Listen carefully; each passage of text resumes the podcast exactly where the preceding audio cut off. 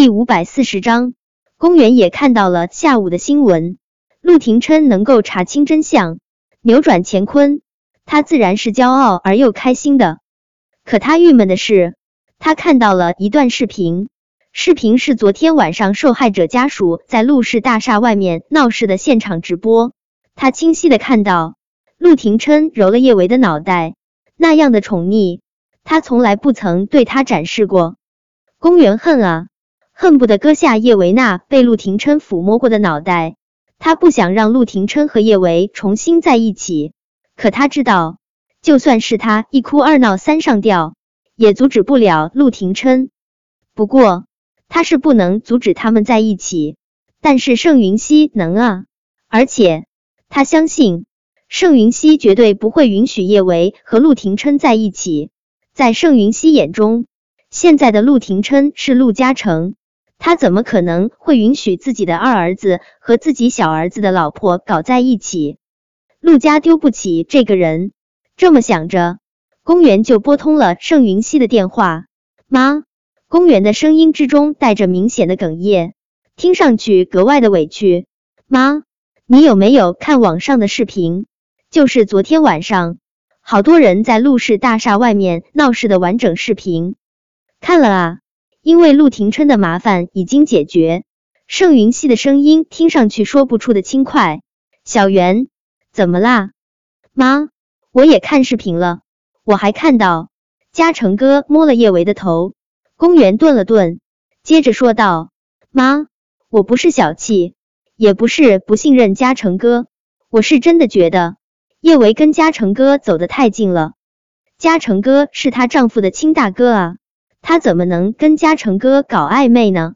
他这样做，别人会怎么看我们陆家？”盛云熙现在还在看昨晚的视频。他已经看了三四遍，依旧有些意犹未尽。他还真没觉得视频中的那一记摸头杀有什么不对。叶维的脑袋那么可爱，别说他儿子想摸一下，他都想摸。更何况昨天晚上，叶维可是帮了陆氏大忙。富川的母亲要是真的死在了陆氏大厦外面，只怕就算是证明大桥坍塌与陆氏无关。陆氏也无法彻底扭转舆论，可是叶维，他凭借超高的医术，让富川的母亲安好无忧的离开了现场啊！他帮了陆家这么大的忙，他儿子摸摸他的脑袋表示感谢，怎么了？想到公园一而再的在他面前破坏叶维的形象，盛云熙的声音瞬间冷了下来：“小袁，你太过分了啊！过分！”被盛云熙这么斥责。公园觉得自己幼小的心灵也受到了沉重的伤害，他忍不住开口为自己辩解：“妈，我怎么过分了啊？跟别人男人搞暧昧的人又不是我，总想抢别人男人的也不是我，我怎么过分了啊？妈，你不能总帮着叶维，这样对我不公平。小袁，你这么说小维，你就是太过分了。”盛云熙的声音变得愈加的严厉。你说这种话对小程倒是没什么，反正他一个大男人也不怕丢人。但你这些话对小维就不公平了。你这话要是传到外人耳中，别人会怎么看小维？小维平时虽然话不多，但我知道他最要面子了。你让别人瞧不起他，你让别人嘲笑他，你让小维把脸往哪里搁？妈。公园怎么都没有想到，他说这话会让盛云熙动这么大的火气。一时之间，他还真不知道该说些什么才好。他的形象在众人面前一直是高贵而又完美的，他不想毁坏自己在盛云熙眼中的美好形象。可他更不甘心啊！凭什么叶维能够轻而易举的得到别人的好感？他公园这么努力。却什么都争不过叶维，他不甘心。公园知道盛云熙向来是吃软不吃硬，他放软了声音，哭唧唧的说道：“妈，我真的没有故意诋毁叶维的意思，我是真的难受啊！我那么爱嘉诚哥，爱到眼里容不下沙子，看到别的女人跟他亲近，我心如刀绞啊！”公园其实还想跟盛云熙说，叶维他不要脸啊，他已经把我的家成哥抢走了。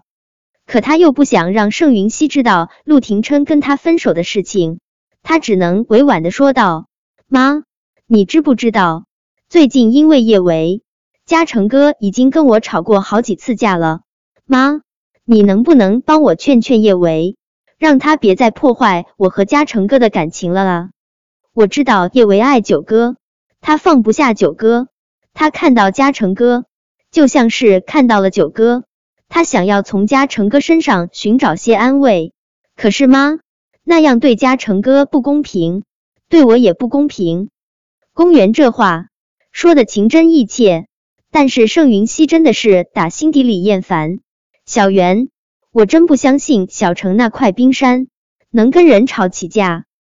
盛云熙终究不忍心让公园太难堪，他放低了声音，轻声说道：“小袁。”如果你真的和小程吵架了，一定是因为你太多疑。